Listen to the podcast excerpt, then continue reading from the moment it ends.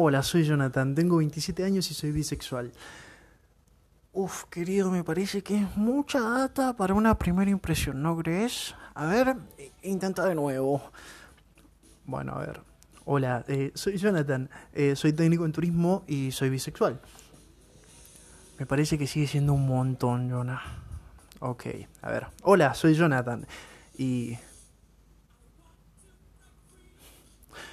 ¿Por, qué, ¿Por qué cada vez que nos presentamos nos etiquetamos o nos escondemos detrás de un título o de un cargo?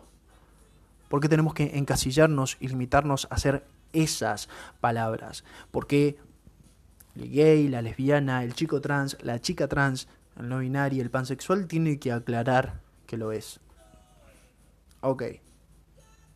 ¿Por qué incluso? Aclarando nuestros gustos o orientaciones, nos exponemos a las críticas o a la intolerancia ajena. Ay, Jonah, ¿qué estás hablando? Eso, eso ya no existe. Hoy en día la sociedad está mucho más liberal. En mi trabajo incluso hay una chica lesbiana trabajando. O sea, eso literalmente nos hace mucho más contemporáneos a la época de nuestros padres. ¿En serio, Raúl? ¿En serio crees que porque tenés una compañera que le gustan las mujeres como a vos, eso es ser liberal? Personas con dos dedos de frente entenderán que realmente no lo es. Pero lastimosamente aún hay mucha gente que lo cree y que lo defiende. Mira, vamos a, vamos a analizar esa frase y veamos dónde está el error. ¿sí? Eso ya no existe. Hoy en día la sociedad está más liberal. ¿Lo está? ¿Realmente lo está? ¿Vos realmente crees que está? Vamos a hacer una cosa. Voy a recurrir a mis amigos, a mis amigas, a, mis amigues, para que me ayuden y me cuenten desde su experiencia si creen que la sociedad en la que crecieron es más liberal. ¿Te parece? Escucha. De momento no he sufrido ningún ataque homofóbico. Quizás sea porque hace poco salí del closet. se, me, se me tapa la garganta de solamente leerlo, escúchalo. Y tuve la suerte de que mi familia y amigos me super aceptaron tanto a mí como a mi pareja. Simón. Bien, querido, empezamos bien. Punto para la sociedad liberal. No festejes tanto, Raúl. Escucha. La más reciente fue hace tres años atrás, cuando le di un beso a mi chico desde la ventanilla por el... y un tachero nos puteó y nos escupió. La diferencia es que esta vez lo corrí, lo bajé del taxi y lo cagué a trompadas. Ah, bueno, querido, pero a ver, ahí, ahí, lo entiendo al tachero porque no se pueden andar besando en público ni nada por el estilo. O sea, eso es una falta de respeto. Seguí escuchando, Raúl. Vivía en un complejo de departamentos en General Roca. Estaba estudiando la carrera en abogacía y los primeros meses todo bien, todo normal, hasta que la esposa del hijo del dueño del complejo se enteró que soy lesbiana. Siempre que me veía, hacía comentarios insultantes hacia mi persona. Era evangelista, por ende, los insultos venían con ese tipo de connotación, lamentablemente. Hasta que un día, yo estando con mi pareja, trataron de pegarme ella y su padre por el simple hecho de que estaba con mi novia en mi casa. Obviamente les hice la denuncia, tuve que pedir la perimetral para que no se me acercaran y Lastimosamente, por esas casualidades de la vida, las dos trabajábamos en el Poder Judicial de la ciudad. Y por sus actitudes, ella perdió su trabajo por actos homofóbicos y violentos. Se podría decir que hubo como una justicia divina, pero la vulnerabilidad y la impotencia que viene en momento, nadie me la quitó. Ay, bueno, a ver, a ver, entiendo perfectamente la denuncia, es lógico si se quisieron violentar, pero también hay que entender que hay personas que son ultra mega religiosas y son ultra mega fanáticos y hay que entenderlo. A ver, em, Raúl, mira, te, voy a dar una pequeña clase de historia. Antes, ¿vos sabes lo que es un skinhead? Si no sabes, te comento, ¿sí? Un skinhead es una subcultura que surge en los años 70, ¿sí? Eh, es prácticamente algo que los identifica, es que van todos rapados, por eso se llama skinhead, y nace sin una política definida, ya que su propósito era la lucha de las clases sociales. Pero algo que los caracterizaba mucho era la manera en la que reclamaban sus cosas. Reclamaban de una manera violenta, ¿sí? siempre recurrían a la violencia. A base de esta pequeña clase de historia, te cuento el siguiente relato. Y escucha. Soy de Buenos Aires. Tenía 18 o 19 años aproximadamente. Iba por la calle de la mano con la que en ese entonces era mi chica. Caminábamos por Palermo y de la nada aparecieron cinco o seis skinhead.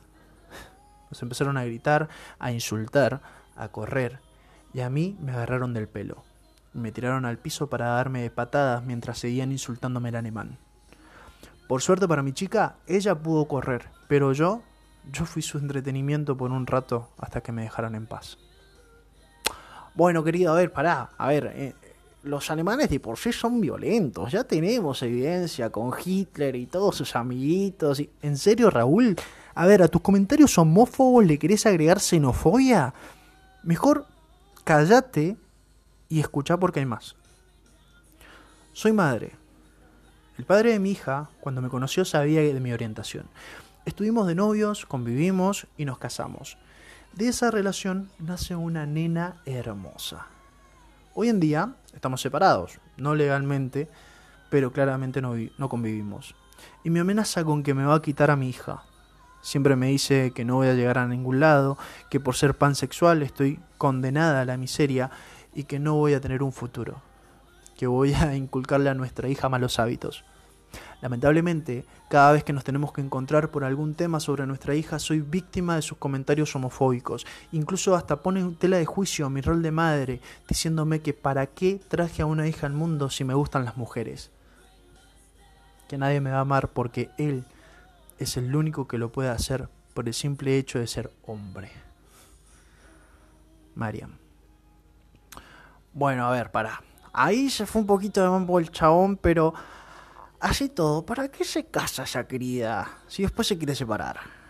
Los hijos deben crecer en una familia consolidada, querido, por un papá y por una mamá. Si no, después se te desvían, ¿viste? No importa si no se aman. Tienen que dar el ejemplo de la familia para que crezca con ese pensamiento sólido.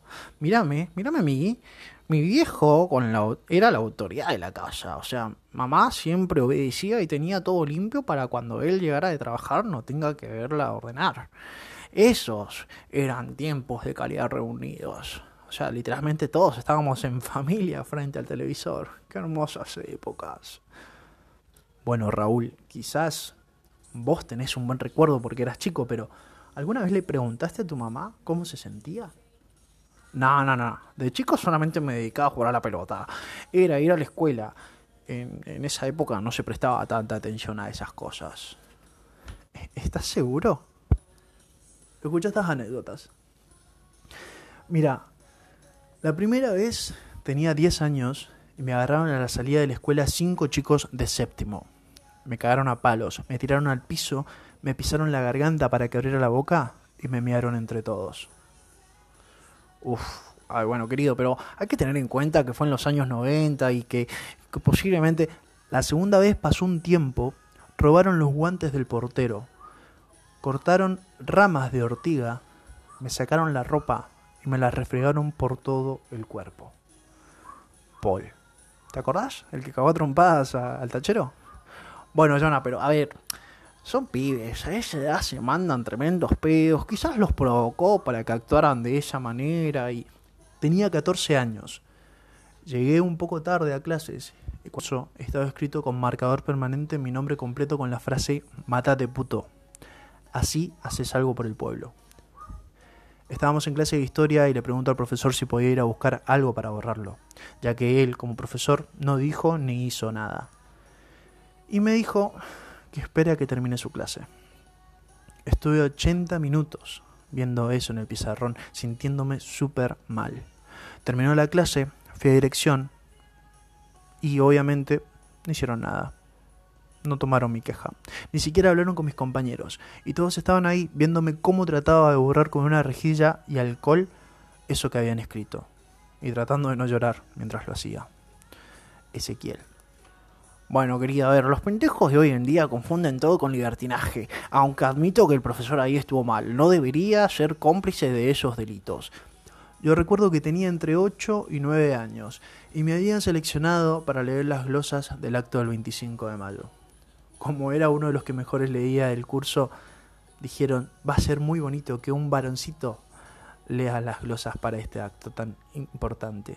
Y la señorita Nora, la señorita de turno de ese momento, me empezó a hacer burla y me preguntaba y me decía, ¿por qué mueves tanto la boca para hablar? Pareces nenita como lees. Y todos mis compañeros se empezaron a burlar. Me fui corriendo al baño para poder llorar tranquilo y que no se siguieran burlando de mí. ¿Y eso, querido? ¿A quién le pasó? A mí. Me pasó a mí. Por, por esos comentarios, por juzgar la vida ajena, por estar más al pendiente de lo que hace el otro, muchos pibes y pibas se terminan suicidando o formando familias en las que son infelices.